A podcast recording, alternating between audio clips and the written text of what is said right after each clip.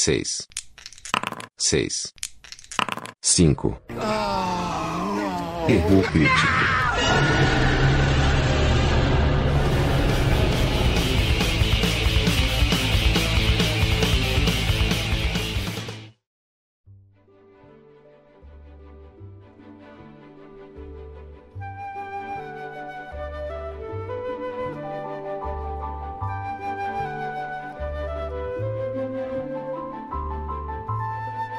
Senhoras e senhores, reunidos, esse que vos fala João, nosso amigo Ciro Oi?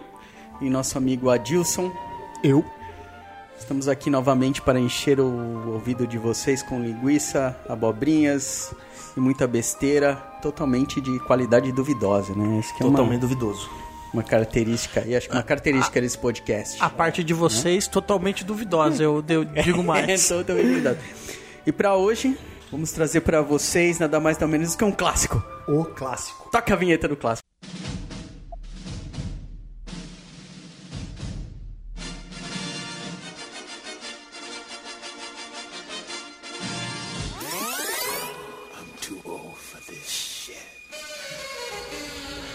Vamos considerar que nesse momento já tocou a vinheta. Já tocou a vinheta. É, imagina Já isso, imagina isso. Imagina. Essa animação, criada no início dos anos 80, lá pelos States United of America, televisionado transmitido pela CBS, coprodução da Marvel. Estamos falando de nada mais nada menos do que Dungeons and Dragons, mais conhecida aqui na República da Banana como Caverna do Dragão. Aquele é o Vingador, a força do mal. Eu sou o mestre dos magos, seu guia em Caverna do Dragão. Caverna do Dragão. E para começar, vamos falar um pouco sobre o desenho em si, né, galera? Vamos falar sobre a história do desenho, seus roteiros aí, até mesmo a arte. Somos total especialista pra caramba nos desenhos das artes. Então, É, é uma, nem- é uma opinião assim fundamentada. Fundamentada. Nossa, O, fundamentada. o máximo que eu consigo chegar aí, eu- eu- às vezes eu identifico o que é ocidental e o que é oriental, porque aí difere bastante. E- Eu falo, opa, isso aí é oriental. No caso Nem do sempre. Caverna do Dragão, inclusive, já é uma linha cinza isso aí. Por quê? É. Porque é um desenho com traços ocidentais, mas feito, Mas por uma feito. produtora oriental. Exato. Então esse aí já já Já se já falou, complica. opa, tem uma, né? É, diga-se de passagem, a produtora oriental é a Toei Animation, né? Que fez Dragon Ball e Cavaleiro do Zodíaco, né, velho? Então, Pois é, não sabia não. O mestre dos magos disse que o fogo no gelo nos mostraria o caminho de casa. E vamos falar então um pouco sobre personagens, episódios mais simbólicos, mais bacanas pra cada um ou não. Então vamos começar com uma ordem que eu gosto bastante, que não é a ordem em progresso, mas é a ordem alfabética. Então, senhor Adilson, o que o senhor tem a nos acrescentar sobre essa incrível animação no que se diz respeito do desenho em si, seus personagens, suas histórias e tudo mais? Bom, acho que todo mundo que tá ouvindo isso aqui já deve ter assistido pelo menos um episódio do Caverna do Dragão, né, cara? Inclusive tem uma tem um box de DVD aí, eu nem sei se isso é oficial ou se é algum fã que fez, porque não sei como que tá o- a questão dos, dos direitos disso. Se eu não me engano, tem uma galera que é detentora dos direitos aí desde 2011, que já passou na mão de um monte de gente, né? Ah, Foi tá. até da Disney já, Ah, é? durante um tempo, é. Pô, seria legal se continuasse sendo da Disney. Não é mais. Tudo isso é culpa do Vingador. Devíamos fazer alguma coisa com esse cara. Mas a gente tá falando de um desenho que conta a história de cinco amigos, pré-adolescentes, adolescentes. Estão indo num parquinho de diversão, eles entram numa montanha russa, que é uma montanha russa do D&D, temática, e no meio desse caminho, essa montanha russa transporta eles para um, pra um universo paralelo, para um mundo paralelo. E nesse mundo, cada um deles assume aí um- uma classe heróica, ganham armas mágicas e basicamente o desenho é uma série de, de episódios one shot que quase que pouco tem conexão um com o outro, que conta a história desse grupo de amigos que tenta achar o caminho de volta para casa. Então eles entendem que eles magicamente foram transportados para esse universo. Esse universo é um universo de, fix- de fantasia medieval. Dentro desse universo de fantasia medieval, eles têm que enfrentar os perigos ali de vilões e monstros e criaturas e desafios medievais tentando achar um portal mágico que os traga de volta ao parque de diversões de onde eles originalmente saíram no começo do desenho. Que, vale ressaltar, não existe um episódio que conta essa história. Toda essa história prévia aos desenhos, propriamente dito, aos episódios, ela passa na abertura É, do abertura. desenho, que no Brasil nunca apareceu. Nunca, Nunca rolou. apareceu. Não, pelo menos não acho que não na TV na TV, aberta, isso né? na TV nunca apareceu. A TV aberta não. Mas no, no box, por exemplo, do Caverna do Dragão, antes de cada episódio, repete. Essa é a abertura do desenho, né? A abertura É. do desenho é essa historinha deles indo na, na atração do parque, sendo teleportado, chegando lá, conhecem uma criatura mágica, um anãozinho, que dá pra cada um deles uma arma mágica. E cada um desses caras, então, se transforma num herói e começam a viver altas confusões dentro da terra chamada no desenho como o Reino. Sua força ficou muito fraca e inerte, velhote. Fala um pouco aí dos personagens, cara. O que, que você acha dos personagens dentro do desenho, né? Eu acho que a gente pode começar a falar pelo Eric, que é o cavaleiro. Eu sabia que a gente não devia confiar naquele monstro. Ele provavelmente está vendendo Bob Sheila pro Vingador nesse exato momento. Ele tem, eu acho que, a função de escape cômico. Ele é o personagem que sempre briga, sempre é do contra, ele sempre resmunga, nada pra ele tá bom. E ele é o que sente mais falta de casa, mais falta do conforto, mais falta de tudo que ele perdeu ao ir pro, pro mundo. E as coisas meio, assim, incômodas eh, costumam acontecer com ele, né? É, nor- É, se tem um personagem que vira um monstro lá, um bicho feio, é ele que vira. É, ele é o que se ferra, Ele né? é, que Ele é o que se ferra. né? O Eric foi criado meio como uma obrigação, assim, é, existia lá uma associação de pais nos Estados Unidos que foi consultada em tempos de pré-produção do desenho e meio que houve uma obrigação, como a história vai contar o dia a dia de um grupo, vocês precisam fazer um personagem que prove a todo episódio que a força do grupo é maior do que a força do indivíduo. Então, eles meio que tiveram que criar um personagem que seria o do contra, de propósito, para que a todo momento fosse mostrado que a ideia dele, por ser contrária do grupo, é a pior. E a ideia do grupo é a melhor. E esse cara, esse primeiro dos cinco amigos, é o cara que recebe como arma mágica o escudo, né? É, ele tem um escudo Exato. mágico que teoricamente é invulnerável. Depois disso a gente vai passar acho que para Diana. A Diana é uma acrobata que já era uma acrobata bem talentosa e ela ganha um bastão mágico. Temos que achar uma solução. Não podemos deixar que ele piore. Esse bastão mágico ele meio que ele é bastante resistente, ele consegue se esticar até algum um certo tamanho e ele é meio que parece o bastãozinho demolidor assim, você bate na- nas coisas ele Ricocheteia. ricocheteia e volta pra ela. E, e tem um lance que acho que o bastão, não que ele é que ele quebra, mas ele se, Se reestrutura. reestrutura sozinho. Isso. A Diana é o meu personagem favorito, assim, É. eu acho. É. Eu acho ela é meio equilibrada, assim, sabe, mentalmente, eu acho. E eu acho que na execução ela manda bem. Ela faz o trampo dela ali, cara. Eu acho que ela executa. Eu gosto É, eu acho Diana. que a, a Diana ela é a mais bem preparada previamente pra estar ali. Porque como todo mundo era um, era um bando de adolescente que vivia uma vida normal, né? No, mundo real. Como ela era atleta, então ela já sabia da pirueta, ela já sabia da mortal, É, se pendurar, se agarrar. Ela já era atlética, né? Então, é, eu concordo que assim, esse naturalismo, talvez que você veja, João, nela, é pelo fato dela ser uma personagem física, né? E ela já estava meio que preparada meio correr preparada. perigos, né? Ou pra se livrar de perigos em relação aos outros personagens que eram crianças normais, que não eram atletas. Porque assim, sem o, sem o bastão ela ainda faz umas paradas, né? Se você analisar o fato do bastão mágico ser uma das armas mais poderosas do mundo, influencia muito, porque ela, apesar de ser uma pessoa que sabia dar pirueta, como disse o Adilson, dar um mortal, se pendurar e tal, tipo, mano, tem, vá- tem cena, acho que no- logo no primeiro episódio tem uma cena que ela, tipo, joga o bastão ricocheteando por um corredor e ele apaga todas as tochas do corredor. Sim, lógico, Tipo, não, isso mano, tá. isso é bastão teleguiado, velho. Não existe outra opção. Não, as armas são fodidas, isso é fato. E essa questão do equilíbrio emocional dela, os produtores do Caverna do Dragão dizem sempre que ela foi criada pra ser a líder quando o Hank não conseguisse ser o líder. Então, assim, ela é a mais adulta ali entre eles, né, do, do- das crianças. O que eu acredito é que a Diana seja o personagem que do primeiro episódio ao último episódio é a mais centrada. É a que menos muda, é a que menos tem crises de tipo desesperos emocionais. Ela é emocionalmente a pessoa mais forte do grupo. E ela, ela tem um- uma pitada de sarcasmo, né? Às vezes ela dá umas, umas piadinhas. É, de- então, de- então, por dentro isso- do grupo ela É, é. por isso que eu acho que ela é a mais madura deles, talvez, assim. Sim. Mas esse lance da, da, da liderança meio que cai por terra, porque no final a disputa é o Hank e o, Eric, né? É, porque eu acho Aliás, que assim, é, o Hank, que é o terceiro personagem aí, né, depois da Diana, que é o, o líder natural dos caras, né, é o arqueiro, é o mais velho da turma. Ele ganha um arco que é Pra mim é a arma funcionalmente mais poderosa que o, que o grupo tem. E ele vira o, o líder, talvez pelo ser inicialmente o mais velho, e logo na sequência por até imposição do Mestre dos Magos que empurra ele, né? Ó, você é o líder do time e tal. E ele, durante os episódios, ele vai questionando essa capacidade dele de ser o líder. Que belo líder eu sou! Desde que viemos para este mundo, eu tenho tido medo de fracassar como se. Ah, espere!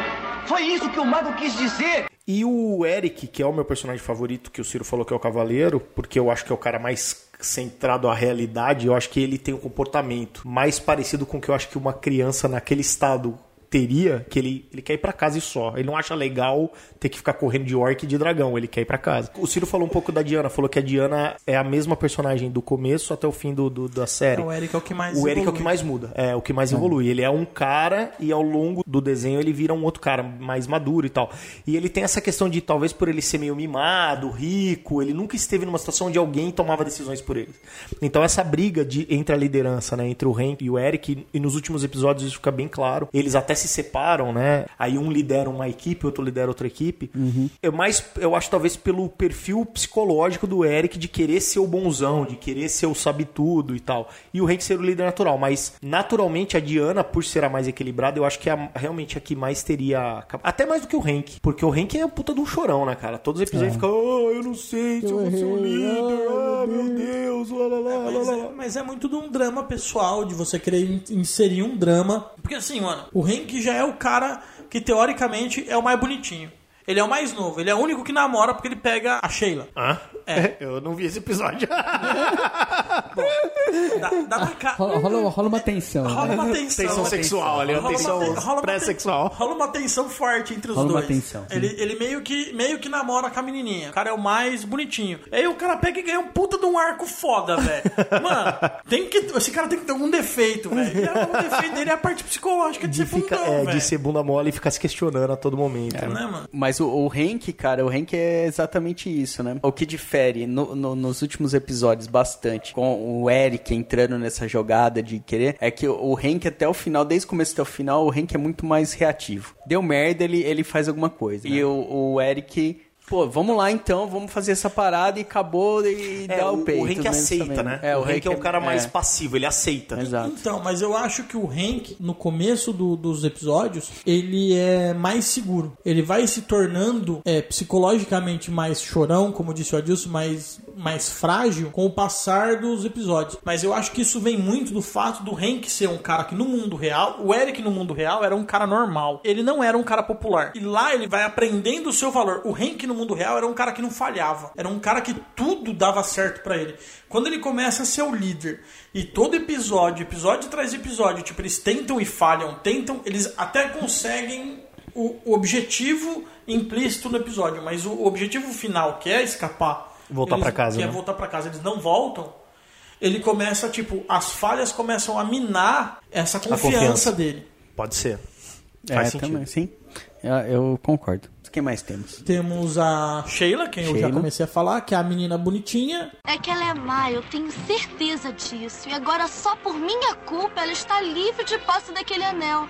mais delicadinha. A Patrícia, né? É, meio- é, ela é o oposto da Diana. Enquanto a Diana é atleta ali, ela é a menininha ela que é a devia menina- namorar o quarterback se ela, é a ficasse no mundo real. Ela é a né? menininha que quer namorar o quarterback, quer namorar o Hank, no caso. E ela é a menininha que precisa ser salva. Apesar do, do item dela ser uma capa de invisibilidade e esse item dá pra ela a chance de escapar dos perigos com muito mais facilidade que os outros membros do grupo, eu acho que ela é a dama em perigo do grupo. Ela é a menina frágil, ela é a menina que eu, pelo menos, não vejo em momento nenhum, tirando uma ou outra atitude dela, ela falando assim: não, eu vou enfrentar o perigo. É sempre todo mundo preocupado em não deixar ela correr risco. E, e acho que a relação dela com a classe, com o papel ladino, que é dado pelo mestre dos magos, né? Ela acaba na capa, né? Não. Sem a capa, ela não tem nada de ladino. Eles tentam fazer alguns episódios centrados em alguns personagens, né? Um episódio que é mais importante é a participação da Diana, do Eric e tal. E no episódio dela, porque ela também chega uma hora que começa lá, perto do final do desenho, que ela começa a se questionar o valor tal, porque ela coloca os caras em rascadas por ser essa donzela que precisa ser resgatada o tempo todo. Aí chega uma hora que ela meio que, beleza, eu tenho que provar o meu valor. E aí ela tenta meio que ser a furtiva, né? Você aqui vai entrar lá sozinha, vou tentar resolver, vou trazer pra trás e tal. E aí eles exploram um pouco disso, porque ela também tá lá, ah, eu É. sou uma inútil, ah, lá, lá, lá. Mas ela não é ardilosa, né? Não, ela não, não, é não é. muito do papo. Ela não é do tipo assim que vai entrar numa taberna e, E roubar. lá, e, e pá, E- e- e seduzir, e tal, não sei o que, Não, enganar, não. não, não, não. bem Ela é muito- longe disso. muito- E aí tem quem mais? O Bob e o Presto. É o É, penúltimo. Vamos falar do Bob. Então, o Bob, ele é o mais novo, ele é irmão da Sheila. Como toda criança, ele é, ele tem um pavio curto e isso acaba trazendo problemas pro grupo. E acho que outra coisa que traz problemas pro grupo é que tudo que ele faz, o grupo passa a mão na cabeça dele por ele ser novo. O único que critica as atitudes dele é o- é o Eric e normalmente barra na irmã super protetora. Dentro do grupo, os que mais brigam entre si é o Eric com o Bob. Talvez por ser por- pelo Eric ter essa infantilidade inicialmente e ser também o crianção do grupo. E ao mesmo tempo ele não querer ser isso e tentar impor que ele é mais velho pro Bob, que é uma criança impulsiva, como o Ciro falou e tal. É. E por ser um impulsivo, ele ganha o papel de bárbaro do grupo e um tacape mágico. Em termos de arma de ataque, talvez seja a mais destrutiva, até mais do que o arco. Porque, mano, tem episódio que ele bate no chão E abre uma. e, e abre um, uma um- montanha. um canyon, velho. O bagulho, tipo, forma um canyon instantaneamente. É o tacar pelo Capitão Caverna. É, o- Foi pro outro desenho. Depois dele temos o Presto, né? É, Ocus Delirium, Alakazzi, faça uma mágica que nos tire daqui! Ele tem o potencial, acredito, o potencial de ser o personagem mais poderoso do grupo, mas ele também foi sacaneado com o item que mais, mais difícil de usar. mais difícil de usar. Mas sacaneia todo mundo. Quando ele acha que ele pegou o jeito da coisa, o bagulho sacaneia ele. Ele, ele vai melhorar muito as magias dele mais pro final. O próprio chapéu dele é uma disruptura pro cenário, porque assim, durante todo o desenho é um cenário de fantasia medieval, né? Dragão, orc, taverna. E eles têm a história deles na Terra, que eles citam coisas da Terra, né? Eles citam cheeseburger, pizza, televisão, Acho telefone. que tem até um episódio que o, que o Eric tá lendo um quadrinho do Homem-Aranha, se eu não me engano. Sim. É, na prisão. É isso aí. Então eles citam essas coisas, mas no mundo que eles estão não existe. Porém, as magias que o Presto faz geralmente trazem para a realidade do desenho questões ou itens ou tecnologia do mundo da Terra. Então, por exemplo, quando ele precisa apagar um fogo, ele tira um ventilador elétrico do chapéu que funciona. Aham. Porque talvez seja a maneira dele enxergar a magia, né? Porque assim, imagina que é um chapéu que teoricamente faria qualquer tipo de magia, né? E qualquer desejo. Só que isso cabe à força de vontade do cara, É como se fosse um anel do Lanterna Verde ali, algo parecido com isso. E ele, como ele não consegue enxergar uma magia que vai trazer uma lufada gigante de vento que vai apagar. Então, para ele, o que apaga isso é ventilador. Então, ele traz um ventilador, o ventilador funciona. a né? Tipo. mentalização é dele, né? É Ele isso. mentaliza. É, agora Que é o- de, de, de personagens NPC, né? NPCs, né? Personagens coadjuvantes, a gente vai ter a Uni, A única, o, o bichinho, tipo o bichinho de estimação ali. É um, uma unicórnio filo- Unicórnio. filhote, né? Esse NPC acaba sendo uma. um atraso de vida. É, é, não atrás de vida, mas é uma ferramenta narrativa, às vezes Total. porque ela também entra em, em perigo e passa-se a, a história daquele episódio de você salvar ela, ou ela impede o Bob de fazer algumas outras coisas, e aí ele faz por conta disso. Ela é uma NPC que, por não falar, é, só faz o barulhinho. Basicamente, o que ela faz é ser uma ferramenta narrativa ali para os caras usarem, ora como perigo, ora como drama, ora como comédia. Tem vários episódios que eles acabam não embarcando no, no, no portal por causa dela, né? É. É, acho que ah, tem uns o Uni, dois. o é. Uni vai se fuder aqui. Volta todo mundo pra salvar a É, porra da e tem até um episódio, porque depois começa a ficar chato isso aí, né, cara? É, de não. ser igual. Aí tem um episódio que, beleza, o Bob aceita que a Uni vai ficar melhor no mundo. Aí eles estão pra entrar no portal, a Uni. Aí tem uma outra NPC que aparece lá, que é uma maga, que ela fala: pode deixar comigo que eu vou cuidar da Uni e tal. E aí Uhum. eles tentam quebrar esse estereótipo de, pô, toda vez por causa dessa maldita Exato. unicórnio, eles não vão embora. Porque assim, a, a história, ela é. Cada, todo episódio é eles atrás de um, Do de portal. uma- de um portal pra, pra voltar pra casa. É, né? e, e essa busca do portal coloca eles em outros problemas. Exato. Ah, não dá certo nesse portal, aí tem que procurar outro. blá. A impressão, a impressão que a gente tem assistindo os episódios é que assim, é, o mestre dos magos sabe que tem algo errado pra acontecer em uma região do mundo E ele indica o pessoal pra lá, pra, pra esse pessoal salvar aquela região. E, mano, se der sorte de embarcar no portal, beleza. Mas assim, é o objetivo de você. Eu tô mandando vocês lá pra salvar o É bagulho. que assim, acho que a- a- o lance dos portais era com sempre assim, ó, esse portal vai abrir de, abrir de mil mil anos por causa do realinhamento das luas, não sei, porque o planeta acho que tem mais É, uma lua. tem, acho que três sei o quê. sóis, não sei. É só naquele momento, não foi, fechou, fudeu. tá E aí busca outra alternativa. É, aí o cara vai não sei onde, que assim, ah, tem a. ó, dependendo como bater o sol, reflete nos cristais e tal, e abre um portal. Só que esse portal, por causa da posição dos, dos planetas, não sei o que, pra ir pra sua, pro, pro seu plano, pra sua terra, é só nesse dia e nessa hora. Isso. Se não for, vai abrir daqui 365 dias, sei lá. Né? Isso. Sempre tem essas Aí, ou tem outro que é tipo, olha, esse portal na verdade é um espelho que não sei quem tem e que enquanto ele existir você pode imaginar um lugar e entrar. E aí eles vão lá e o espelho quebra. É, então assim, isso. existem várias maneiras deles voltarem pra casa. E aí a cada episódio eles tentam uma. O destino de um é partilhado por todos. Mestre, Master. Dungeon Master. Dungeon Master, que é o careca Mestre não. dos Magos, que é um cara que tenta guiar a galera, né? Acho que até o Ciro acabou de falar, e coloca eles na- nas aventuras, né? Tentando guiá-los para que eles voltem ao mundo. Vamos supor que o Mestre dos Magos é um cara bonzinho, né? Vamos supor que ele só quer o bem mas- da- da molecada, mas a gente vê que entre uma tentativa e outra para voltar para casa, a molecada tá sempre arrumando problemas lá, como o Ciro falou. É. Se envolvendo em aventuras e, e a combatendo o mal, digamos assim, durante o É, e o Mestre né? dos Magos, ele é um mago desse mundo que eles estão lá, né? É, É. um cara que conhece um monte de magia, mas ele sozinho não tem o poder de mandar os caras pra casa. Sim.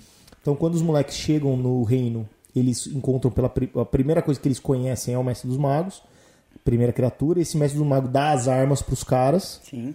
E a missão dele é isso aí, é direcionar os moleques. Vocês querem ir? Vocês vão pro norte, tem uma vila depois dessa colina, e lá tem alguém que tem um anel que pode abrir o portal. Mas eu acredito que o Mestre dos Magos, apesar dele ser um NPC que existe e que é conhecido por outros NPCs, ele tem mesmo a função de um mestre de jogo. Ele indica a aventura. É, provavelmente. É, eu acho que foi uma ferramenta, uma metalinguagem ali pra tentar transportar a ideia do mestre pra dentro do jogo, né? Acho que sim. E, e- tem toda a questão do, dele não ser direto, né? No pensamento dele, a evolução dos moleques já, já começa desde a, das charadinhas que ele faz, né?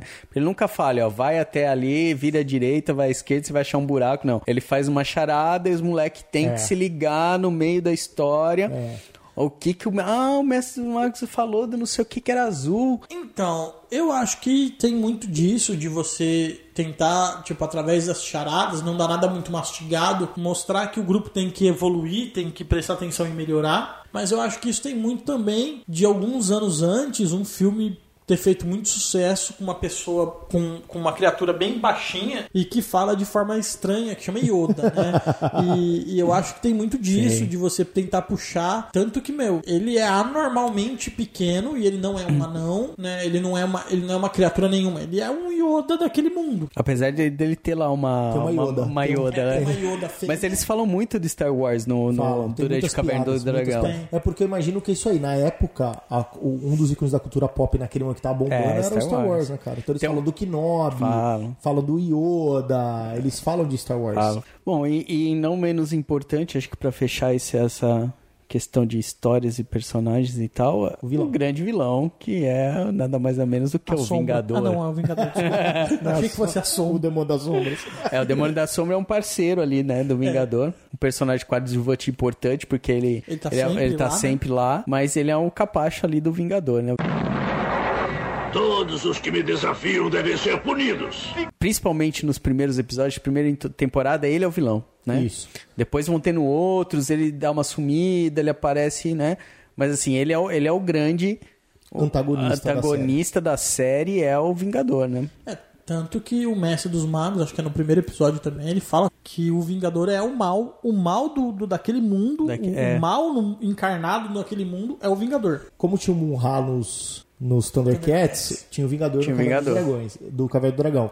Ele é o vilão da O vilão da, da- Quem, quem quer ferrar com os moleque é o Vingador, né? Por causa das armas. Ele acha que com aquelas armas ele ficaria praticamente Realmente, indestrutível, realmente destrutível. E, e ele persegue a molecada pra tentar pegar e colocar empecilhos no, no, no meio dos, do- do- das aventuras dos moleques pra ficar com a arma pra com ele, né? Em algum, acho que um ou dois episódios ele cita que ele precisa da arma por um objetivo específico. Ele tem um arquirrival, o Vingador, que é uma dragoa de cinco cabeças, que é a Tiamat. Que eu, quando assisti quando criança, nunca imaginei que era fêmea. Pra mim é sempre O dragão, dragão. mesmo porque na dublagem em português eles chamam o dragão. E esse dragão é uma, é uma criatura muito poderosa e é a única criatura que o Vingador assume que ele tem medo e que pode derrotá-lo. Mas se ele tiver as armas dos moleques, ele vai ser poderoso o suficiente pra derrotar, derrotar, essa né? dragoa. É isso, né, cara? Ele é poderosíssimo. Ele se manja de magia, ele luta na mão, ele tem sub- espada, ele ele, é o cara, ele velho. tem o cavalo alado, fudido, Pesadelo. pesadelo, Cavalo alado que não tem asa. que não tem asa. A gente nunca sabe quem é o Vingador, né? Durante todo o. Da onde veio o Vingador Sim, e sim. por que, que ele tá ali. A gente sabe que ele é o vilão e acabou. Mas no segundo episódio, se eu não me engano, eu acho que é no segundo episódio da primeira temporada, quando eles derrotam o Vingador no final do, do episódio, aparece tipo um monólogo do Mestre dos Magos e ele fala: É, o Vingador foi o meu maior erro. E eu acredito que, no, no geral, a galera imaginava que ele era algum tipo de discípulo que se tornou maligno. É o Tiamat! Vocês invadiram o cemitério dos dragões. Espere, Tiamat! Você tem que nos ajudar! Uma curiosidade é que Tiamat é um- uma figura real de mitologia. Mitologia suméria, se não me engano.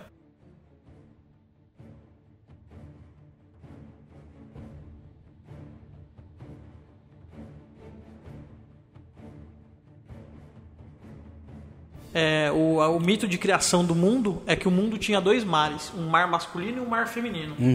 E o mar feminino e o mar masculino, eles, a água deles se encontravam e desse encontro de águas nasceu os filhos, que foram os, os primeiros deuses. E o mar masculino não gostava, eu não vou lembrar o nome agora, não gostou do barulho e da agitação que esses filhos causaram no mundo é, e ele resolveu matar os filhos. Os filhos é, descobriram o, o, o plano antes do, do acontecido e mataram o pai. A mãe, que era esse mar feminino que chamava Tiamat, resolveu se transformar num dragão para poder matar os filhos.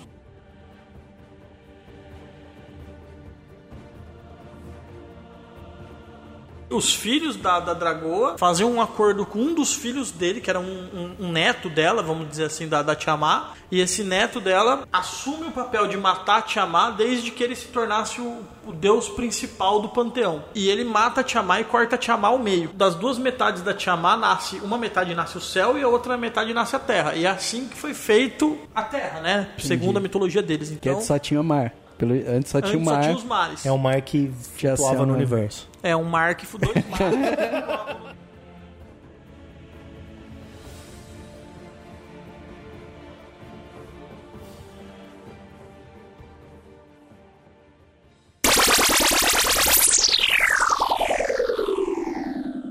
Agora que a gente já falou um pouco sobre o desenho em si, vamos falar desse tópico que é inevitável quando se fala dessa animação, que é a relação dele com o jogo de mesa do D&D, né? Do Dungeons Dragons. O que, que o desenho trouxe de tudo isso, né? Aliás, tem aquela a lenda que o que foi apresentado em forma de animação no Caverna do Dragão tinha sido uma campanha, né? Que hoje a gente sabe que é não passa de uma, Uma lenda. de uma lenda que realmente existiam roteiristas, pessoas de produção, desenhistas. Não foi simplesmente alguém que falou se pegou aquele jogo com os amigos, o mestre e os jogadores escreveram aqui e falaram, vamos fazer um desenho. Não foi isso, tinha um roteiro, era um projeto. Eu sei que inicialmente o desenho não, teve nenhuma relação com o jogo. Não. Era simplesmente um desenho. Esse desenho tentou ir pra frente, não foi pra frente e na fase de pré-produção, não acreditavam que ia dar certo. Na verdade, ele não foi pra frente, parece que porque o, o desenho era muito violento pra época, um Isso, negócio tinha assim. isso. historicamente a gente tá falando de uma época onde não existia desenho pra adulto, né? Desenho era coisa de criança. Caverna do Dragão é desenho pra criança, né? Aquilo Exatamente. é então, adulto, assim, você tá- para tá desenhos de criança, o Caverna do Dragão vai muito longe. Tem uns dramas psicológicos, Não, né, vai cara? muito Tem um negócio, vou matar o cara. não Cara, fala de escravatura, fala de mentira, fala. fala de morte. É, É, não é um desenho pra criança. Então, Infância juvenil, né? é, A parada, né? Existe um episódio que foi criticado pela, por essa associação de pais, pela galera que faz a censura, né, para que classifica as coisas de TV, que é aquele o cemitério dos dragões, que pra mim é o meu episódio favorito. É o episódio que os moleque estão confabulando pra matar o Vingador.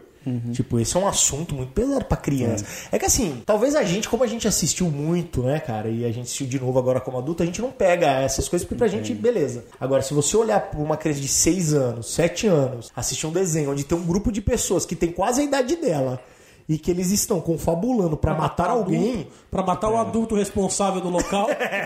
Os personagens, vocês acham realmente que aqueles personagens podem ser construídos em D&D e durante esses 27 episódios eles realmente evoluíram, levando em consideração, por exemplo, que aquilo fosse um jogo, né, uma campanha jogada. O que, que vocês acham? Eu acho que não, cara. Eu acho que assim, claramente, a galera que criou isso, que tava por trás do desenho, bebeu na fonte, eles depois que o desenho virou, não, não foi pra frente porque era muito violento, aí resolveram dar uma outra roupagem pro É, desenho. de- deram um novo skin aí com cara de D&D mesmo. Aí chamou o Caverna do Dragão, compraram direitos. O Gary Gyrax lá trabalhou na produção do desenho. Então, assim, o cara que criou o D&D tava perto da galera. Então, assim, eles usam NPCs, eles usam é, monstros, Monstros, né? eles usam conceitos do jogo. Mas, assim, não é um desenho feito pra pegar o jogo e transformar em desenho. Não, é. pra é. mim tá claro. Não, eu acho que, para quem joga D&D principalmente, dá pra perceber claramente que assim, o desenho é só um desenho, não é, não é aquela balela de aventura nem nada Aham. disso. No primeiro desenho tem uma cena que a Tiamat vem atrás deles e eles conseguem capturar, a Tia- na verdade prender a Tiamat Uma dentro de uma caverna, caverna pra eles poderem escapar. Imaginando que sejam os personagens de level baixo, level 1, level 2, num jogo normal de D&D eles ganham um XP do encontro. O XP de encontro de você encontrar a Tiamat e sair viva da do encontro. com ela querendo matar vocês, porque assim, em alguns, alguns encontros com ela, ela não, ela não quer matar eles. E ela não querer matar eles não transforma ela em perigo. Então ela não dá o XP. Mas naquele encontro ela queria matar eles. Então ela vai dar o XP pra aquilo. Automaticamente eles passavam de level 2 pra level tipo 12. Sim, outra coisa, num jogo, provavelmente o Messi não colocaria. A Tiamat ali. Porque assim, se os caras não conseguiram uma ideia muito boa pra escapar da mina, acabou o jogo. Acabou o jogo. O D&D, uma das características, a gente já falou isso em alguns episódios aí, sempre que a gente fala de RPG, a gente fala, repete a mesma merda, que é, o D&D, ele tem como uma grande característica do como RPG a evolução dos personagens, nível de personagem, etc. Então assim, é, é óbvio, cara, que aqueles personagens não teriam capacidade é, de regra, de dado, para suportar aqueles perigos que eles fazem. E mais, tudo que eles têm pra classe deles são as armas. Então assim, o Rank, que é o Ranger, não é um Ranger. Ele não tem habilidade de Ranger. Não, né? Ele tem um arco e uma roupa de Ranger. E é chamar de Ranger. A Sheila, ela não é uma ladra. Ela tem uma capa de invisibilidade. O Bob não é um bárbaro, ele só tem um tacape. Então assim... E ele é nervosinho. É, então assim, talvez o Bob tenha traços, mas, cara, não é. O que eu acho que foi, eles pegaram um monte de conceito e falou, como a gente leva isso pro grande público que não quer saber de RPG, que nunca ouviu falar e que talvez nunca ouça falar sobre RPG. Então eles pegaram um monte de coisa legal e transformaram um desenho que tem a cara de RPG. Mas se você descer o, prime... o passar o primeiro nível do, da superfície, você vai ver que não tem absolutamente nada a ver com RPG. Aqui no Brasil, quando começou a passar, 85, 86, não tinha nada de RPG no país. Exatamente. Nada. O desenho tava, pa- passava aqui e a gente nem sabia o que, que era. Não. E eu acho que é assim, cara, por exemplo, o próprio Mestre dos Magos, né, que a tradução é errada porque é Dungeon Master, que é o nome do mestre num jogo de D&D, segundo os livros. Não faz o papel, ele, ele tem um papel, ele guia o cara, bota na aventura, mas não é ele que narra, não é ele que cria o perigo. Porque assim, se fosse, vamos imaginar que fosse realmente uma aventura ou que tivesse tudo a ver. Todos os NPCs foram criados pelo Mestre do Mago. O Mestre do Mago que controla a Tiamat, que controla o Vingador. E não é isso que acontece no, no desenho. Então assim, tem a ver, eles usaram, beberam na fonte, mas, cara, não é o jogo transportado, não é uma aventura transportada. Mesmo porque, cara, como. Pensa a gente como jogador de RPG. Como que você vai jogar um jogo que você é um ranger, que tudo que você tem é um arco? Ou você é um paladino, que tudo que você tem é um escudo? A não ser que você realmente pense né, nesse conceito, né? E você quebre um pouco o estereótipo da classe e fala assim, vocês vão ser humanos na Terra no século XX e vão ser teletransportados para um outro mundo.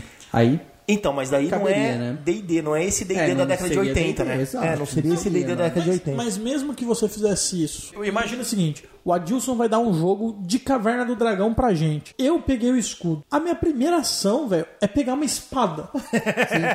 Não, sim. E Não, eles, e outra, e eles e outra. encontram, eles encontram outras armas mágicas ou não. E em momento nenhum, o É, Eric sim, é um não, cara que tem uma faca, velho. Não, não tô contestando essa parada. Você pode colocar esse contexto no jogo, eu acho. Sim. Em alguma maneira. Só que assim, é o que quebra tudo isso, é o durante, né? É Porque assim, me- isso. mesmo se lá no começo você não é um, um ranger, depois de 27 episódios você já comprou várias perícias de ranger. Porque aí você Isso. começou a virar um ranger. Isso, né? mas, por exemplo, não é o que acontece, porque eles Não é passam acontece, 27 né? episódios, eles têm algum tipo de evolução de personagem como perfil, mas não como classe. Como então, classe, assim, eles não não. são personagens que ficam melhores. Acho que tirando o Presto, o Presto que melhora um pouco, Melhora um pouco. todos os outros continuam os mesmos a Diana, caras. ela é né, aquilo que a gente falou. O Hank, ele faz o que quer com a porra do arco. Tem... Eu acho que assim, tem a- obviamente tem a ver, tem o mesmo nome, tem as classes, tem o mestre, tem esse conceito de orc, vilão, mago, gnomo, tem um monte de classe, É. tem dragão, etc. Tem Beholder, tem dragão. Porém, pra gente que joga RPG, cara, não dá pra falar que aquilo foi uma aventura. Não, não foi uma Não, aventura, não isso foi é uma fato. aventura. Tem uma diferença muito grande entre o o jogo e o desenho quando se fala de anões e duendes. Geralmente no desenho eles são sempre tão escravizados, se ferrando diferente o que o jogo traz, E né? o, os o caras jogo, são mais. o jogo não tem elfo. O jogo não, o, o desenho não tem O desenho não elfo. tem elfo, tem que é elfo. uma raça importantíssima pro, pro cenário de D&D. Por exemplo, Tem lá fala elfo. que os dragões metalizados são do bem, Sim. os dragões coloridos são do mal. São do mal. Então, Até assim, se eu não me engano, lá no final, quando ele tem uma separação de grupo, uma galera vai, pega um barco pra ir não sei onde, e outra galera consegue uma carona com um dragão dourado, né? dourado, né? É. Então, assim, tem um monte de Tem- coisa ali, tem cara. Tem dragão fada. Assim, eles beberam. É, foi o que vo- vocês falaram, meu. Tem um skin do DD, tem skin de DD. Na hora de criar personagens e NPCs, mano, eles vão no livro do mestre, no livro do monstro pra olhar. Eles vão. Com Os certeza. caras deviam ter uma ideia como vai ser uma história e que elementos do D&D a gente pode colocar dentro. Isso. Tem elementos do D&D lá dentro, mas o desenho não vive pelas regras de um jogo de RPG. Se você analisar, se você conhecer RPG um pouco de D&D e assistir o desenho, você fala assim, mano, essa lenda de que o jogo nunca pode ter É. acontecido. Não tanto pelo cenário, mas sim pela evolução dos personagens.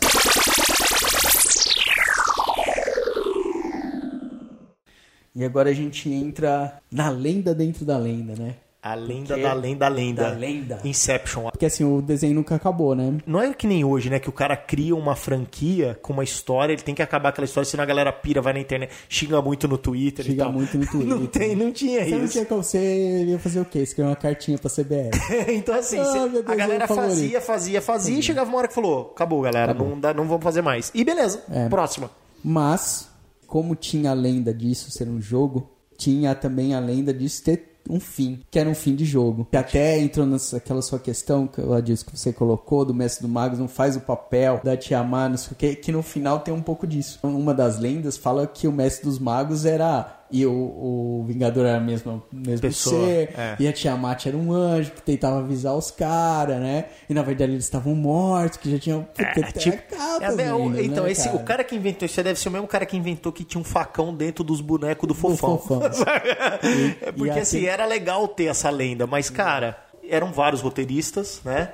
Eles trabalhavam por episódio, então o cara era contratado para desenhar. O estúdio cobrava por episódio, o roteirista escreve, ganhava por episódio. Não era uma história totalmente sequencial, por mais que Não. tenha algumas características sequenciais do tipo, primeiro aparece o episódio que a Uni vai no Vale dos Unicórnios e depois tem um episódio que ela consegue se teleportar. Então existe uma sequência ali. A última temporada tem mais. Os últimos episódios tem assim, eles estão indo pra uma cidade e o mestre do mago fala, ó, pra chegar lá vocês vão passar por uma colina, por não sei o que, não sei o que lá. E aí tem um episódio que eles estão naquela colina, um episódio que eles estão no próximo passo e assim, você vê que tá seguindo, mas isso acontece acontece no fim do desenho. Primeira e segunda temporada, principalmente, você pode assistir qualquer desenho em qualquer ordem que vai fazer sentido, porque tem começo, meio e fim. Principalmente na primeira temporada, todo episódio é vai até ali que tem um portal. E entre eu vá até ali pô, e o portal Tem tem, alguma coisa no meio.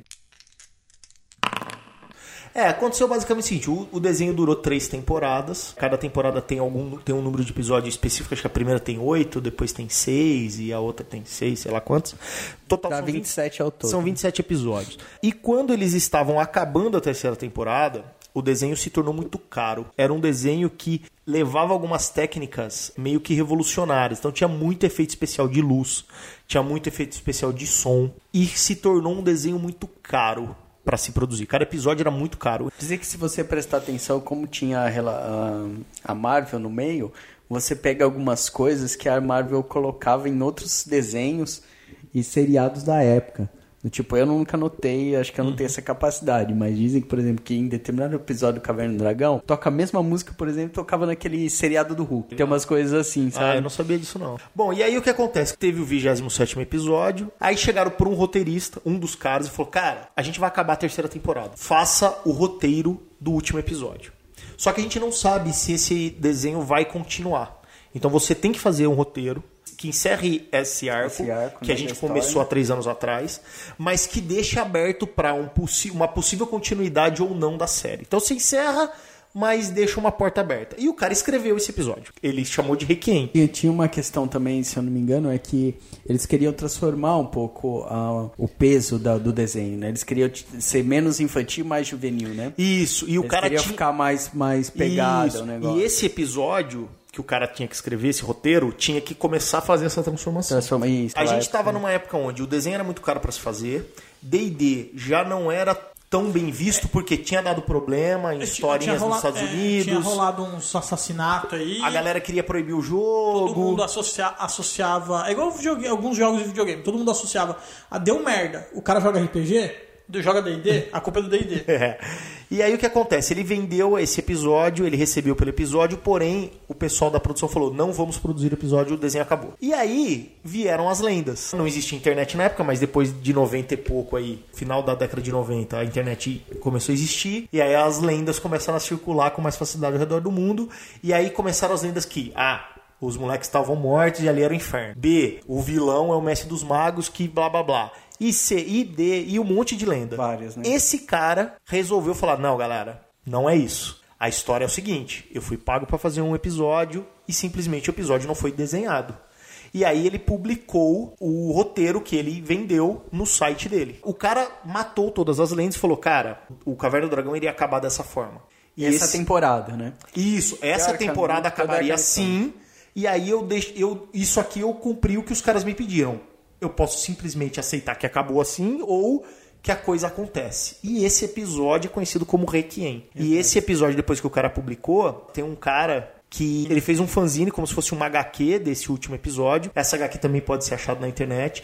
Ele usou, porque você falou da Marvel, porque ele usou o logo da Marvel na capa Ah, que ele é? fez, mas ele mesmo disse, ó, isso aqui é só Não, é. sacanagem, não tem a Marvel não tem, é pra tentar deixar Com cara de- real, de original. cara, de verdade. Mas, cara, quando eu li o Requiem, que potencial, velho, pra Muito ter HQ. Muito mais legal que animação, eu acho. É, cara, é muito bom. Se a Marvel recuperasse esses, esses direitos, seria bem bacana. Seria né? bacana. História em quadrinhos, cara. Eu acho. Com certeza. E esse Requiem, cara, é, encerra esse arco. E se você começar a assistir de novo o Caverna do Dragão, depois que você leu o Requiem, você vê que eles plantaram isso ao longo do desenho. Encaixado, né? Tá. Ah, até quando a gente falou do desenho, olha, o, o Mestre dos Magos fala assim: eu errei, foi esse aí. Isso. tal. E tem um episódio na terceira temporada que o Mestre dos Magos fala uma frase que é batida pra quem não conhece o Requiem, passa, pode passar despercebido, mas quem vê o Requiem, você fala, isso realmente era uma verdade. O cara não inventou pra aquele último episódio. Essa história existia. Tem um episódio, o Vingador tá derrotado, e aí o Mestre dos Magos chega perto dele e eles vão se teleportar pra um outro lugar. E aí o Mestre dos Magos fala: "Meu filho, levanta e vai embora pro Vingador". Levante-se, meu filho. Vamos. realmente no Requiem conta É. que o Vingador É filho. é filho do Mestre dos Magos. Ainda mais assim, se não tivesse uma relação, você vai chamar aquele cara. Ou, ou por mais benevolente que você seja, né? Aquele cara. Você, ô filho da puta, vaza, mano. Vaza que você vai se fuder. Tá? E ele Some com- daqui. E ele fala com, Vai falar, assim, com filho, dramas, né? filho, É. vai embora tal. E o Requiem conta uma história, que é a última aventura deles ali naquele mundo, naquele universo. Começa o episódio com uma aposta entre o Mestre dos Magos e o Vingador. E o Vingador fala assim: os seus pupilos não são nada sem você. E o Mestre dos Magos fala: não, eles cresceram, eles evoluíram, como o Ciro falou, né? Da, da- do, Evolução a dos- evolução do personagem. O João falou das, das charadas, né? Do cara ser melhor por si só, como grupo, sem depender do Mestre dos Magos. E o Mestre dos Magos falou: não, eles alcançaram um nível de maturidade que eles não precisam de mim. Ah, então vamos fazer uma aposta. Vamos dar um problema pra eles e você não vai se interferir em nada, custe o que custar. É, se você ganhar, velho, eu nunca mais Me é, meto. me meto neles. Se você perder, as armas dos moleques são minhas. E o Mestre dos Magos topa. E aí começa o episódio, né? Que não foi produzido. Os moleques começam a ter problemas ali com o dragão, com uma hidra, né? Se eu não me engano, é uma hidra, o, o grande vilão ali do inicial. Eles brigam. É Hydra, né? Mas uma referência do D&D. do D&D. Eles brigam, o grupo se separa e o Vingador dá uma missão. O Vingador dá uma missão pra eles. Olha, então é uma chave e vocês têm que pegar Isso, essa, isso. essa chave e jogar num lugar. E aí eles vão, eles brigam porque parte do grupo quer fazer de um jeito, parte do grupo quer fazer do outro. Eles têm um problema fudido com a Hydra. O Mestre dos Magos aparece, eles pedem ajuda. O Mestre dos Magos vira as costas. E sai andando. Eles ficam putos, eles falam, o que, que tá acontecendo? Aí metade do grupo fala, puta, ele deve estar sendo obrigado a fazer isso. A outra metade do grupo fala, não, ele é, Ele é filho da puta. Que é a galera do gente. Eric. Isso. A turma do Eric, o Mestre dos Magos é filha da puta. Isso, a turma do Hank. Não, Ah, tem alguma coisa por Pobre trás Mestre disso. dos Magos, meu Deus. E o que que acontece? Qual é o dilema da história, da- desse episódio, dessa aventura?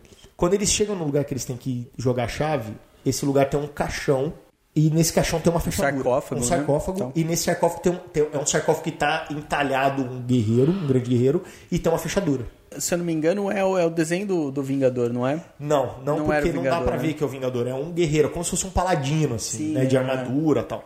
E aí eles têm duas opções. Ou eles jogam a chave num lugar, ou eles colocam isso na fechadura. E aí tá acontecendo um problema ali, eles têm que tomar decisão rápida. Se eles jogarem, eles vão embora. o- Os Vingadores eles, eles vão embora. teoricamente eles vão pra casa. E se eles não fizerem isso, eles perderam a aposta, né? O- Não, é porque aí chega o Vingador e o Mestre dos Magos na sala. não Isso, aí eles ficam naquela, joga na fora, treta. não, não sei o que, É. blá, blá, blá. Aí o mesmo, ah, faz o que vocês acharem que deve fazer, o que o coração de vocês manda. E aí eles resolvem colocar na fechadura do sarcófago, e quando eles fazem isso, descobre-se que o Vingador é, tem uma maldição, ele era um guerreiro, ele era um paladino, filho do Mestre Filho dos do Magos, Master. e que a única maneira dele se libertar dessa maldição era se essa chave fosse usada nesse sarcófago. E quando os moleques põem a chave e vira, a maldição do Vingador vai embora. Aí eles se abraçam, choram, o Vingador e o, o Mestre Magos, pai, filho, pá, não sei o que, pô, finalmente eu não acredito Ele que se a gente transforma até fisicamente, né? Isso, ele ser tira aquela roupa, volta a ser aquele guerreiro paladino e tal. E aí o Mestre dos Magos, então, abre o portal.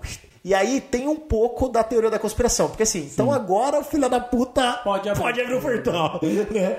Então, basicamente, não se descartou por completo o lance que o Mestre dos Magos usou os moleques de alguma maneira. Então ele usou os moleques pra trazer o filho dele de volta. Sim. É, e o episódio acaba quando o Max Mas fala: Cara, vocês podem ir embora. Ou vocês podem continuar aqui e viver outras aventuras, porque a gente tá falando de um mundo que sempre vai ter aventuras para serem vividas. Porém, o Vingador, que é o grande antagonista, já não existe mais porque ele foi recuperado, Recuperado. e virou o, O paladino- grande paladino e etc. E aí O acaba. paladino do caçaro. Só que esse episódio, de não, novo, não foi Produzido. Não foi produzido. Tem uma falha no roteiro pra mim, é que num episódio da segunda ou terceira temporada é dito que o Vingador tem uma irmã. Inclusive aparece a irmã do Vingador, Aparece. Que é a menininha que a Sheila lá tenta ajudar, que inicialmente ela parece a Alice lá, a loirinha do, da, da Disney e tal. E depois ela veste até uma roupa igual a do Vingador. Exato. Porque aquelas asinhas do Vingador não são asas, é parte da fantasia dele só. Ela tem uma igual, um chifre só de um lado, igualzinha. E o Mestre dos Magos encontra essa menina junto com os caras. Então, se era pra ser filho, essa mina então é, É. filha dele também. Pode ser que ela seja uma irmã. Meia-irmã. de- na- ou- ou não, mas pode ser que ela seja uma irmã do Vingador, como um monge é irmão de outro monge. Tipo, que isso seja ser. uma, uma espécie de uma uma, ordem monástica. Ou, ou no caso de D&D, né? Você é um clérigo. É uma ordem clériga. Aquilo é uma roupa clériga porque ele, ele serve algum tipo de deus maligno. Só que ele é o cara foda daquela ordem clériga e aquela menina era só uma irmã clériga do mesma ordem, entendeu? Pode ser. Pode ser. É, Mas- eu mas acho eu, que é uma, eu compro isso. Eu compro, essa ideia fácil. assim, Mas se o eu fosse desenho não roteirista. dá nenhuma Nenhuma. indicação disso. Inclusive, ele fala, realmente, ela é minha irmã, bababá, lá, lá, lá. Então, mas eu compro que, como Mas é que jogador eles de lançam- RPG, eu topo Eles isso lançaram anos 80, né? Se você assistir os 27 episódios e ler a história em quadrinhos, todos têm furo. Todos, exatamente. Inclusive esse último. Exatamente. Bom, é, Então tá. realmente, coisas dos anos 80 não são famosas por terem um roteiro assim muito bem amarrado, né, galera? Sim, e, e o Caverna do Dragão não é diferente, né, cara? Tudo aí você vê que tem, tem uns buracos. Inclusive, o, o último episódio também né, tem, tem- ele é totalmente desprendido. Ele começa com um bate-papo entre Vingador e Mestre dos Magos, como se eles fos- fossem brothers. Tipo, total como se eles se ali, reunissem de vez em né? quando, né? É como se fosse uma coisa costumeira É, deles, tipo uma costumeira, aposta, e né? aí vamos Começa com fazer uma aposta entre aposta. amigos, né? É. Aí o cara, o, o Vingador, um personagem extremamente prepotente, então ele arriscou a vida dele, porque foi isso que naquele momento o Vingador faz, é, é botar a vida dele em jogo. Que ele fala assim, tó, porque assim, ele, ele não desejava voltar a ser guerreiro. Porque É, senão então. ele poderia ter ido lá e enfiado a chave e já Exatamente. era. Até o próprio Mestre dos Magos poderia pegar a chave, ir lá e, E virar. lá e virar. Porque é aquele negócio que nem você falou, ó, o cara não queria voltar. Então ele podia ter simplesmente pegado a chave e jogado no buraco mesmo e dane-se. Só que provavelmente deveria existir, né? Mas é uma coisa que não é explorada no roteiro aí, que a gente entre as falhas dos anos 80. Uma coisa que explicasse. Olha, galera, precisa de uma terceira pessoa envolvida. É, ou então precisa ser alguém que não saiba a história pra poder virar e o bagulho funcionar, ou então pra destruir de verdade a chave, ou qualquer coisa assim que, que amarrasse essa ideia. Sim. Mas a gente entra aí na, na ideia de mais um furo. É, e a- a- algo místico em relação a essa chave, a esse feitiço que ele sofreu, né? A, a essa maldição, essa Pra que profecia. seja quebrada, né?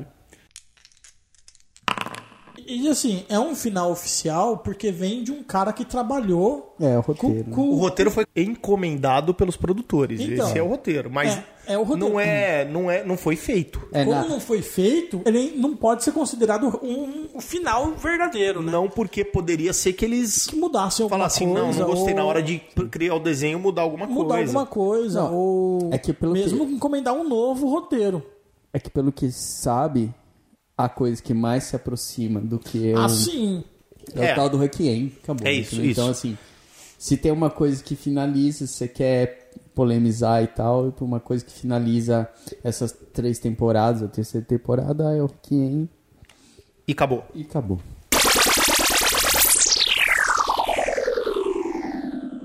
Agora a proposta aí é a gente pensar em como cada um aqui faria o seu próprio final. Já que esse final foi tão assim né, discutido, tem as lendas, tem esse final oficial, meio oficial, nunca foi desenhado, blá blá. O que, que você pensaria depois de assistir 27 episódios de Caverna do Dragão? Como é que você finalizaria esse arco, né? Vamos nos colocar no, no, papel desse cara aí que fez o, o Requiem, o, como é que a gente terminaria esse arco da história e, a- e deixaria as portas abertas para um, um arco futuro?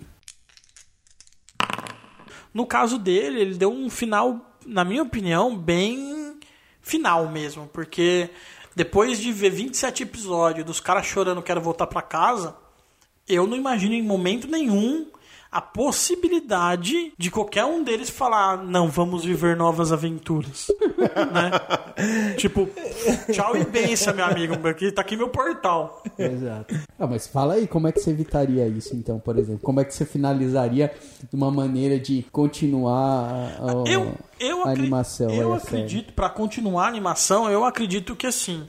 Eu teria feito de uma forma ligeiramente diferente. Eu teria dado um fim ao Vingador mesmo, né? Da, da forma que o cara fez. Eu talvez não inventasse essa história de sarcófago e esses bagulho assim. Eu não salvaria o Vingador. Eu teria feito um confronto. Na minha opinião, teria que ter demorado mais de um episódio. Mas eu teria feito realmente um plano aonde os caras entrassem em contato com a história de verdade do Vingador, se explicasse que ele era filho do Mestre dos Magos e etc, beleza. Até aí tudo tranquilo. Mas que chegasse num momento aonde se descobrisse que não há salvação. Não tem como o cara voltar a ser o filho dos Mestres dos Magos. Ele é o mal e ele tem que ser tirado do mundo. Acredito que seria um plano, poderia até envolver a Tiamat, que eles já tinham até feito planos parecidos e tal, mas que eu- terminaria com o Vingador morto. E eu terminaria com eles não chegando no portal mais uma vez. Só que com a Como possibilidade se fosse mais um episódio, como né? se fosse mais um episódio. Só que já passou 27 quase, né? que, que, que mais um. mais um, né? Só que dessa vez, to- em 99% dos episódios, eles não viajam pro mundo deles por um alguma artimanha que o Vingador monta. Eles tirando um cara como Vingador da aba deles, Uhum. tipo, a próxima eles vão. Ah, entendi. Ou seja, o sua abertura seria: eliminamos o cara que nos impede de continuar. Da próxima vez vai dar. É, Entendi. alguma coisa assim. Mas deixaria muito claro que a próxima aventura realmente seria a última, entendeu? Entendi. Seria a, est- estamos indo pra casa, de verdade. Saquei. Mas é aquele negócio. Não quer que vá embora? Vai continuar? Não é uma opção, tipo, ó, vocês escolhem. Porque se você deixar pra escolher, seria muito forçação de barra os caras ficarem. É. É, Bom, isso, cara. isso é, isso é verdade. É. Eu faria algumas coisas diferentes, cara. Primeiro, assim, eu acho que a redenção do Vingador é uma ideia legal, mas eu também talvez faria uma coisa meio a lá Darth Vader, assim, saca? Tipo, ele morre, mas ele se regenerou a tempo. Sei lá, no último sacrifício ele entra na frente do ataque pra salvar o Mestre dos Magos, e aí isso Do faz com que ele. Da, da Tiamat, por Tiamat. exemplo. E aí isso faz com que ele se volte a ser, mas o ataque foi fatal e ele morre. Poderia ser que a quest não fosse a aposta, mas a, a quest é, beleza, eles estão indo pro portal, como Uhum.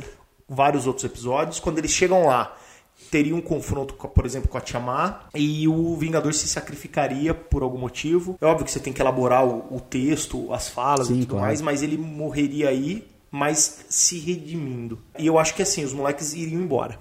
Pra mim é abrir o portal eles vão embora. Concordo com o Ciro que tudo que eles passaram pelo perfil É dos personagens isso, né? não fazia sentido eles escolherem. Tipo, se você vai dar uma escolha, eles vão embora. Ou você não dá uma escolha e ele não chegou no portal. Então eu acho que ele chegaria no portal, os moleques iriam embora e eu faria uma, uma pegada meio cíclica, assim, tipo.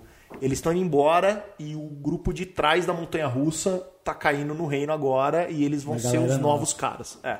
E aí seria uma chance de talvez é, modernizar um pouco o link com o próprio RPG, as Uhum. novas regras, tentar talvez explorar outras raças, outras classes, outras armas.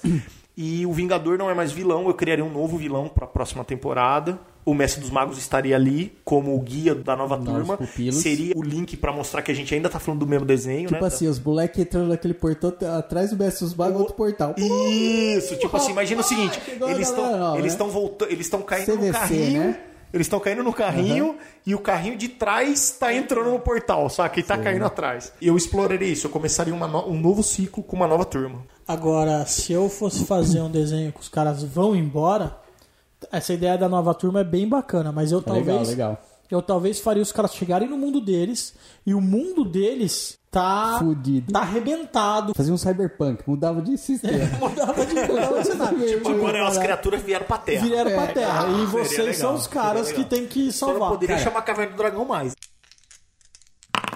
Eu faria um pouco diferente de vocês, principalmente em questão do Vingador. Porque eu não mataria o Vingador. Eu faria um, um puta de uma treta fudida pra anular o Vingador. Tipo assim, lá no cemitério dos, dos dragão, onde as armas é mais fudidas, os moleque, o mestre dos magos, junto com a Tiamat. Fight fudido, fight fudido com o Vingador. E no final, cara, o Vingador sendo derrotado, sendo aprisionado, sem essa baboseira de filho, de. de eh, pode ser no máximo, assim. É implícito que foi pupilo, entendeu? Tipo assim, ah, foi um aprendiz e foi, não é filho cacete, nem se redimir porra nenhuma. É vilão, tem que ser do mal até o fim, porque né, tem que honrar os culhão, né, velho? E aí aprisionaria ele ali no Vingador, no cemitério ali do- dos dragões, deixar a Tiamat meio que uma guardiã ali, uma, alguma coisa nesse sentido. E os moleques voltavam pra casa. Pá, mestre dos magos, abre, obrigado, obrigado, tchau. Botava a Uni lá no santuário dos, dos motherfucker dos unicórnios, né? Porque vamos esquecer a Uni. O Diabo da Sombra ficava soltando, "Ah, meu mestre, mestre. E vazava. Arrumar um novo mestre. E o mestre dos magos, muito obrigado, é nóis. Agora nós estamos tranquilos aqui. Obrigado, tá? Dava um jeito lá, arrumava uma, sei lá como que abria o portal, né? Fazia o portal e a molecada voltava. E aí o que eu faria, velho? Eu faria tipo assim. Como a gente viu durante todo o tempo, a gente até discutiu aí, a abertura de portais é um negócio meio bastante usado durante o desenho. Eu fazia uns tipo uns 10 anos depois, a molecada uns 10 anos mais velhos. Caindo lá de novo. Não, tipo, o mestre dos magos iria pro, pros caras e pedir ajuda pra eles voltarem. Independente se fosse Vingador, não precisava ser o Vingador, o Vingador podia ser até um, um- um legal pra um NPC nesse momento aí, ter no meio da história alguma coisa, pô, Vingador precisando da sua ajuda, mas eu ia trazer um lance e ia trazer um negócio mais, mais, mais juvenil, assim, legal. Os moleques mais velhos, mais experiente. Coisa do tipo assim, tem um problema tal, novo, preciso um de problema vocês. Novo, preciso de vocês. Preciso de vocês e tal. E aí trazia os moleques de volta. O moleque não, aí mais, mais adulto, né? Porque acho que o Bob era o mais novo, tinha quanto? De- Nove anos, oito anos? É, de 8 a 10 anos, é meio dúbio aí. 10 anos ele já teria quase 20, já seria um adulto. Então uma- um outro aspecto ao desenho, entendeu? Mais, mais maduro. É, então, mas você pegaria uma galera com 30, 30 e poucos anos, né, velho? Tipo, não, vai 20 e poucos anos, 20 e poucos quase anos, 30 20 e anos. poucos anos. O mais velho, 26, não é isso? Que é o, seria É, o Hank? é, o Hank, É, o Hank tem tinha 16, 15, 16, é, né? 15 ou 16. Então, você estaria trazendo os caras com 26 Adulto, anos. tra- trazendo os adultos. mas um cara com 26 anos, a menos que ele, tipo, manteve o corpinho em forma. e, tipo, mano, imagina o Hank barrigudo, Ah. A Diana ia ser atleta ainda, mas o resto da galera eu não sei. Imagina a Sheila grávida, velho. Tipo, com dois filhos em casa. É, não, é um empecilho Tipo, casada do com o roteiro, quarterback, né? tipo, pode ser infeliz, Tem que velho. ver, lógico que assim, eu escrevendo, isso é uma ideia inicial. Pode ser que eu mudasse ela porque eu não conseguiria encaixar um bom roteiro nisso. Aham. Do tipo assim, cara, por que, que um cara de 26 anos voltou, vai querer voltar, entendeu? É, agora ele tem- talvez tenha um filho. Mas só talvez- que assim, se eu tivesse escrito um, um roteiro dos três primeiros anos, provavelmente quando os caras voltassem, o sentimento de gratidão perante ao Mestre dos Magos por ele ter voltado pra casa seria enorme. Seria tipo assim, Mestre dos Magos é o cara pra mim. Salvou porque minha ele, vida. ele salvou minha vida, ele me trouxe de volta. Então assim, teria esse lance, entendeu? Eu, já, eu, eu já faria Você um teria, laço. você teria amarrado a É, história. tem que- teria amarrado. Mas eu acho que isso seria legal, trazer os caras mais adultos, com outra cabeça, e aí você conseguiria fazer umas, umas histórias mais, ah, mais juvenil eu, eu infantil, acho, assim. é, eu acho que vale, é, caberia e você poderia fazer também do mesmo jeito que os caras passaram três temporadas desesperados para voltar para voltar para casa, eles poderiam quando chegasse em casa, sabe aquela experiência meio pós-guerra que você chega em casa e tipo já não é mais o seu lar, você já não se encaixa, Não se adapta, Tipo, né? já não- você já não é uma pessoa normal. Você andou, você lutou, você matou, você teve que fazer muita coisa que um adolescente normal não faria. É mais ou menos como. Imagina que o mundo do Walking Dead, aquele mundo normal do Walking Dead, acabasse os morto-vivo e as pessoas poderiam, pudessem retomar as vidas normais. Tipo aquele moleque que cresceu, que agora tá sem o olho lá, o filho do, do, do Rick. Um- aquele Carl, velho, ele ia crescer psicopata, velho. Ele jamais ia ser uma pessoa normal. Não, eu sei, mas eu entendo, Ciro, mas eu acho que daí a gente já. Talvez a gente já esteja tentando tirar uma coisa que não é pra isso o desenho, né, cara? Tipo, não ia ter uma. um questionamento tão grande. Assim, vamos imaginar aqui. Qual é a missão do roteirista, né? Você tem um desenho que tem que ser válido, tudo que aconteceu até aqui vale. Sua missão é encerrar esse arco e abrir a porta não. pra fazer outro. Então, assim, é óbvio que não dá pra ser tão complexo do tipo, beleza, a Sheila em 10 anos vai ser mãe.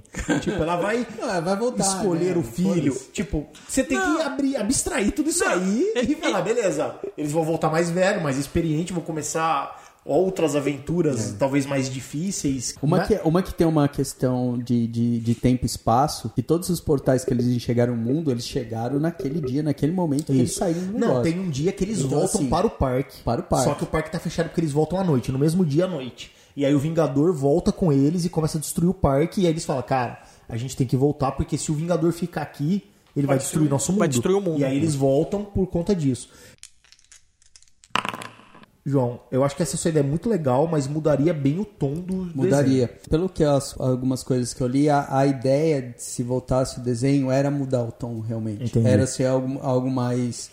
É, não tão infantil e mais juvenil. A minha ideia, eu acho que é a ideia mais simples, mais continuista do que tá acontecendo. A do Adilson, ela muda bastante nesse, nesse tema de você querer mudar. E um pouco o tom da coisa, você mudando os personagens, mudando o, o, o tipo de foco de brigas internas e piadas e etc. Só que também eu acho que a, chan a maior chance do desenho fracassar seria com a ideia do Adilson. Porque, tipo, se você mudar os personagens, é igual, igual uma série, se você muda os personagens principais, principais pode ser que você não agrade e você pode afastar aqueles que são fãs. Perde Exato. o carisma que já. Você pode. que- É, você muda, você muda. É assim, é a mesma coisa que você fazer uma continuação de um filme, aonde o mundo é o mesmo, mas os personagens mudam, e a continuação do filme onde é o mesmo personagem que evolui e tal. Exato. A aceitação do público pro mesmo personagem é muito grande. É muito maior do que ah, A tô fazendo mudança. uma mesma série, no mesmo mundo, mas quantos personagens. É, a mudança. É, é, o, o risco é maior, eu concordo. Mas eu acho que como o desenho estava em baixa quando ele acabou, ele acabou porque ele tinha péssimas é, Índices de audiência. índices de audiência e tal. Seria uma chance, eu como roteirista, de, De renovar. renovar, cara. Tipo, vamos, vamos manter a marca, mas vamos tentar trazer um novo público. Então, assim, tem que mudar. Eu não vou poder mais ter o bobalhão, a criança, não sei. Eu vou mudar a lógica, saca? Eu vou criar um, talvez um cara mais, mais grosso, tipo, talvez uma, uma mina que seja mais importante do que os caras, colocar uma mina como líder, mudar bastante a composição para tentar baixar uma composição que o público se identifique mais. Por quê? Por que, que cai a audiência? Porque o público tá menos se identificando com aquilo. Sim. Isso seria a minha justificativa para mudar os personagens. Mas, de um outro lado, a ideia do João eu acho legal, por quê? Porque ela é mais saudosista, né? Porque assim, você tá trazendo os mesmos personagens que todo mundo conhece e eu tô mantendo a história com eles. E porque assim, se a, a série tivesse continuado, pelas coisas que eu li, era fato. Mesmo se os moleques ali no final, é, vamos supor que o final é o Requiem, e aí os moleques falam, vamos ficar. A próxima temporada não seria aquela pegada, entendeu? Eles, teriam, eles iam ter que mudar, É, eles justamente vão- porque é, não tava vingando. Eles vão ter até que criar um novo vilão. Eles tinham que mudar. É. Iam ter que criar um novo vilão. Eu ainda mataria o Vingador. Não, Nem não, não. transformando ele num cara bondoso, como foi o Requiem, nem matando. É, eu acho que assim, esse negócio de voltar aí, ah, filho do Mestre dos Magos, ele era bonzinho, não. Eu acho que ele é aquilo lá, ele é mal, é legal daquele jeito. Cansou, cansou, precisa sair, precisa ficar, mas não precisa matar também, eu acho. Acho que é legal ficar lá no background. E aí eu trazia os caras mais velhos, com outras situações. Eu acho que agora, assim, poderia ter um. A, a busca com certeza não seria mais atrás de um, de um portal. Então, assim, o Mestre dos Magos né, abriria um portal. Então, assim, olha, nesses 10 anos vocês ficaram aí comendo um McDonald's, eu agora faço a porra do portal. Eu consigo trazer vocês de volta. É, o, objetivo seria resolver o problema que o Mestre Resolver dos Magos foi buscar Mestre dos ajuda. Magos, exato. Você poderia inventar uma, uma profecia ou qualquer coisa assim que dependesse das crianças. É, pode ser. Por ter sido, Mas- sei lá, os primeiros a voltarem, né? É, pode ser. Que Qualquer, conseguiram coi- ir e voltar. qualquer coisa assim. Mas mesmo assim, vamos supor que você é a Disney e você tem o direito do Cavaleiro do Dragão e você vai re- recomeçar a fazer o desenho um- atualizando para um público mais adulto. Na verdade, não precisa nem ser para um público mais adulto, mas simplesmente o, o jovem adolescente, que é o público-alvo do Caverna do Dragão, daquela época para hoje em dia já é um, um povo que aceita mais violência, um povo. A gente mudou um pouco o nosso, nosso padrão. Então, eu acho que a ideia do João seria muito boa para vamos supor, a Disney resolve que vai refazer Caverna do Dragão. Ela conta um, um rapidinho no, no- na introdução do Caverna do Dragão como que, que terminou, que não teve um, um um- final. Ela contaria, tipo, vai, um requiem rapidinho na, na introdução, como o Como eles origi- fazem com a apresentação. Como original é a apresentação deles irem pra lá. E você teria o começo deles mais velhos lá pra cumprir uma, uma missão dada pelo Mestre dos Magos. Tipo, como sinal de gratidão pro Mestre dos Magos ou qualquer coisa assim. Eu acho que seria uma boa ideia. Eu gostaria de ver esse desenho, João. Pra ver. Eu gost... Não, sério, eu gostaria de ver. Porque assim, como que a gente ia fazer pra ter um ma- grupo podia de matar cinco... uns aí nesses 10 anos. Vira, alguém não vai, Um- morreu. É, pode ser, pode ser. Deixou um cara sem perna, né? É, foi pra guerra. O rei que foi pra guerra, perdeu Foi um pra membro. guerra, não vai, não sei, alguém não quer ir. Mas seria, seria uma mudança bem drástica de tom. A minha ideia não mudaria tanto o tom assim. O Eric, por exemplo, poderia ser um dos caras que. ah, Foda-se. Não Não vou. vou Vou voltar. Entendi. Entendeu? Eu sou cuzão mesmo. Sou cuzão mesmo. É, mas seria legal, cara. Eu acho que de qualquer maneira a gente tem três ideias que poderiam ser exploradas. A gente vende, não é tão caro assim, né? Se eles quiserem comprar. Não. Só Disney ligar pra gente, mandar contato arroba errocritico.com.br. Mas seriam maneiras interessantes de acabar assim e começar de novo. Acho que seria legal.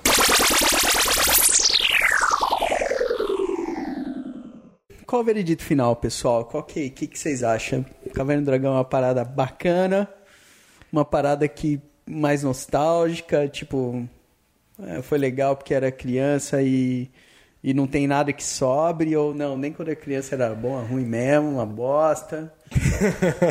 Desde o começo, só assistia porque passava. Que era o que Ou assistia, era né? isso, ou ir pra escola, então era Passava isso. na Xuxa, então a gente tinha que era obrigado a ver. É assim, eu quando criança, quando eu assisti Caverna do Dragão pela primeira vez, e como a gente falou aí, eu não tinha a mínima noção que isso tinha a ver com RPG, mesmo porque na época não tinha RPG no Brasil e eu demorei muitos anos pra conhecer RPG.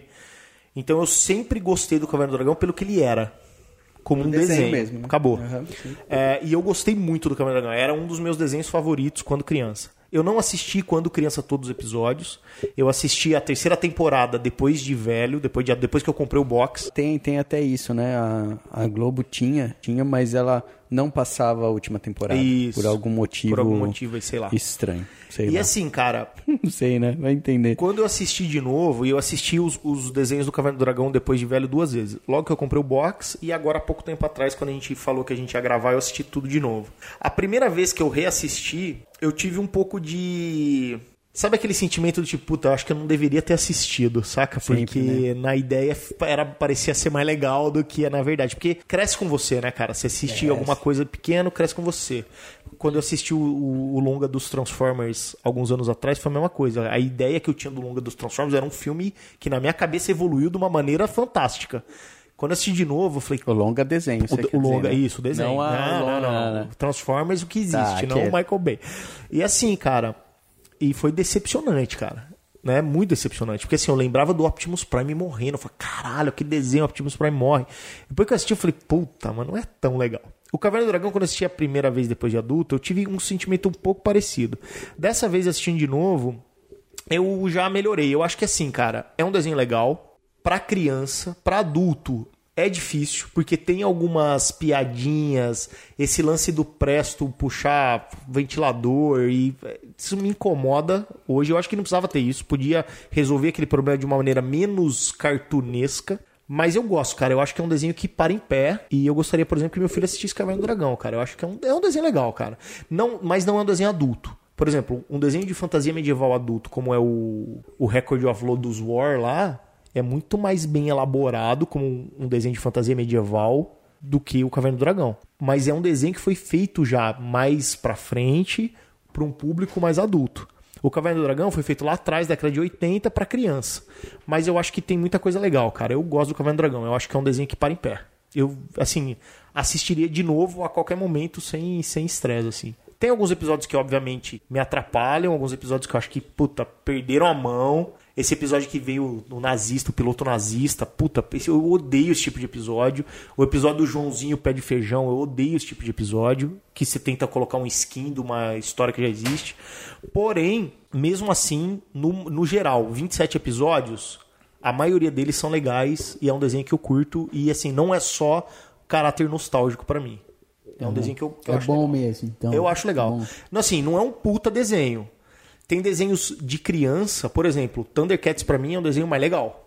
Eu acho mais legal, porque tem mais ação e tal. Os combates são mais bem feitos, mas Caverna do Dragão pra mim é um bom desenho. Pra você, Ciro, o que, que você acha? Bom, cara, reassistindo um pouco do, do- dos desenhos, não, não assisti todos igual a Dilson fez. Provavelmente até hoje eu não assisti a terceira temporada inteira, assisti alguns desenhos perdidos. É, eu assisti um pouco pelo YouTube pra gente gravar aqui, principalmente aqueles que eu gostava mais, que eu, que eu lembrava um pouco mais do desenho porque eu achava ele mais legal. Então eu peguei principalmente esses desenhos pra, pra reassistir. O que, que eu falo, cara? Eu acho que assim ele é mais infantil do que eu lembrava. Quando eu era criança, eu achava um desenho mais adulto. E nas nossas análises, mesmo nas minhas análises antes da gente gravar o podcast, eu lembrava dele lidando com temas mais adultos, né? Algumas coisas mais sérias. E quando você vê o desenho, ah, o tema tá lá. Mas ele é pincelado de uma forma muito infantil. É, e acaba que hoje a gente exponencializa esses temas e tenta achar uma profundidade que talvez nunca teve. talvez não existisse. e, e nem foi interesse dos roteiristas ser tão profundo. profundo. Provavelmente não. É. ma- é mais ou menos como o Tolkien. A gente, quando faz uma análise do Senhor dos Anéis, tem gente que tem, tipo, tese de doutorado em cima do Senhor dos Anéis, que eu vi entrevistas do Tolkien na época que ele era vivo, já velhinho e tal, não sei o que, ele falando que ele que é muito legal, que é muito bacana, que, que a, obra dele tem impactado tanto, mas que ele mesmo nunca tinha pensado naquilo daquela forma.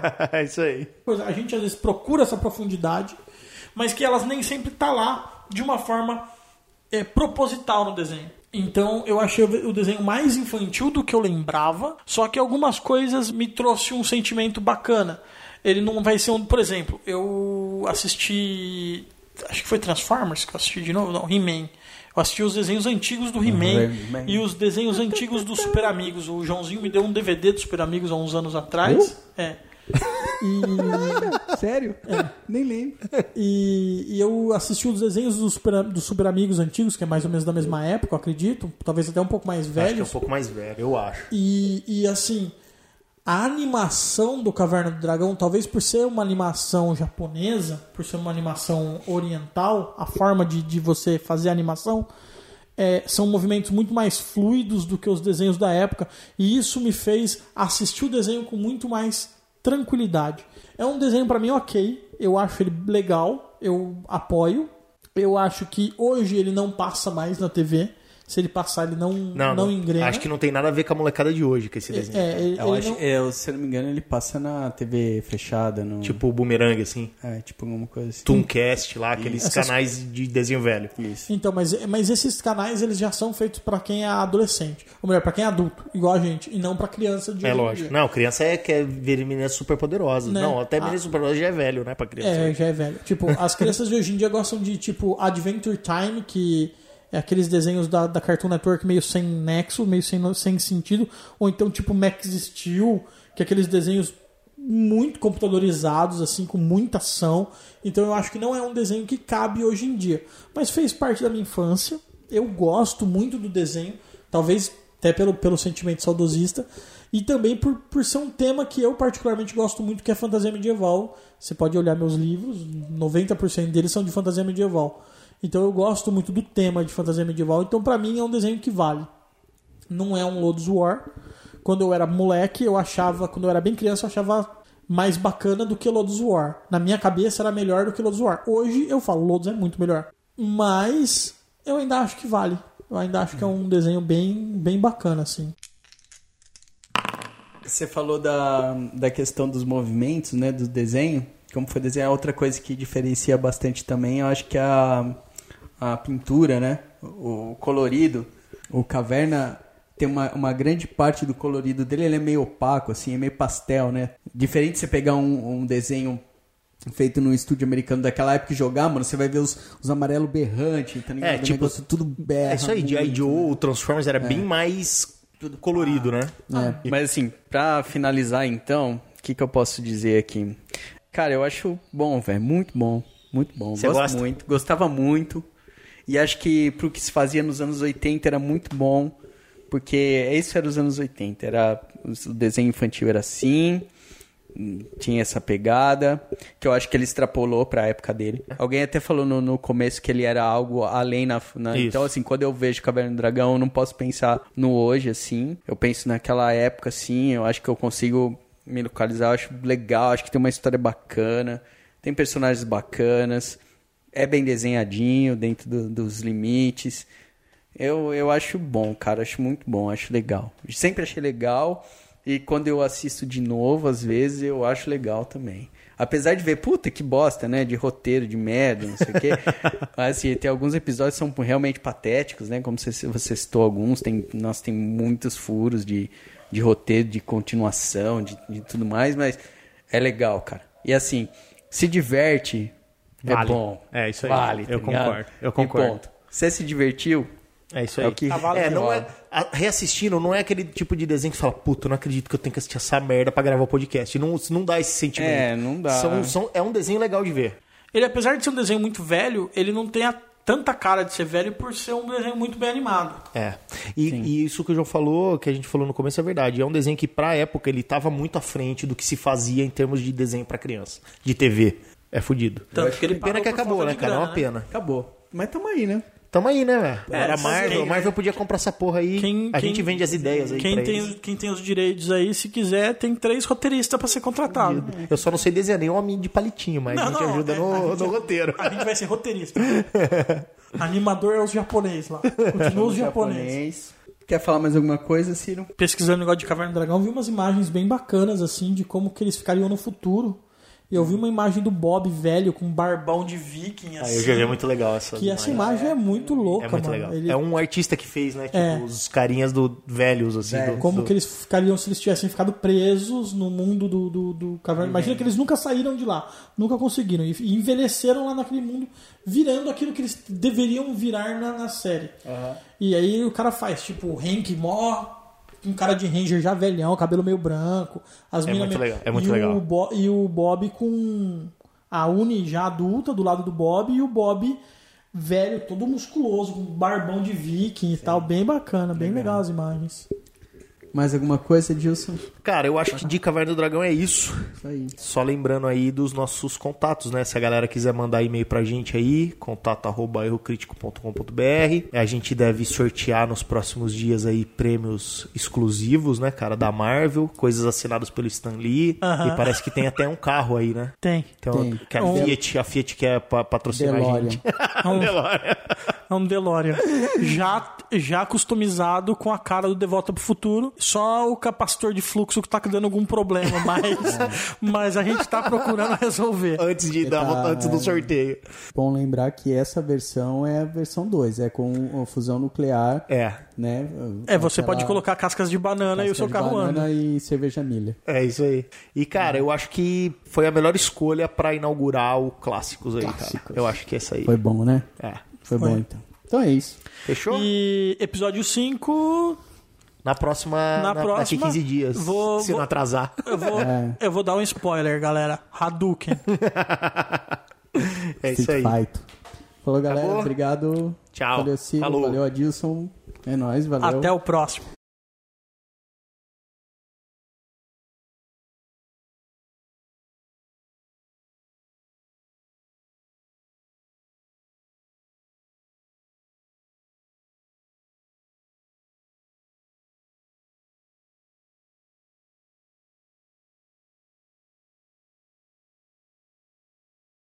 É, e, e por que não, não agradecer aí a no- nossa parceria, né? Com a BBC de Londres. BBC de Londres, Que- agradeço. Um que abraço. Nosso espaço aqui, que Muito você que obrigado. não sabe, a gente grava isso aqui direto da Terra da Rainha.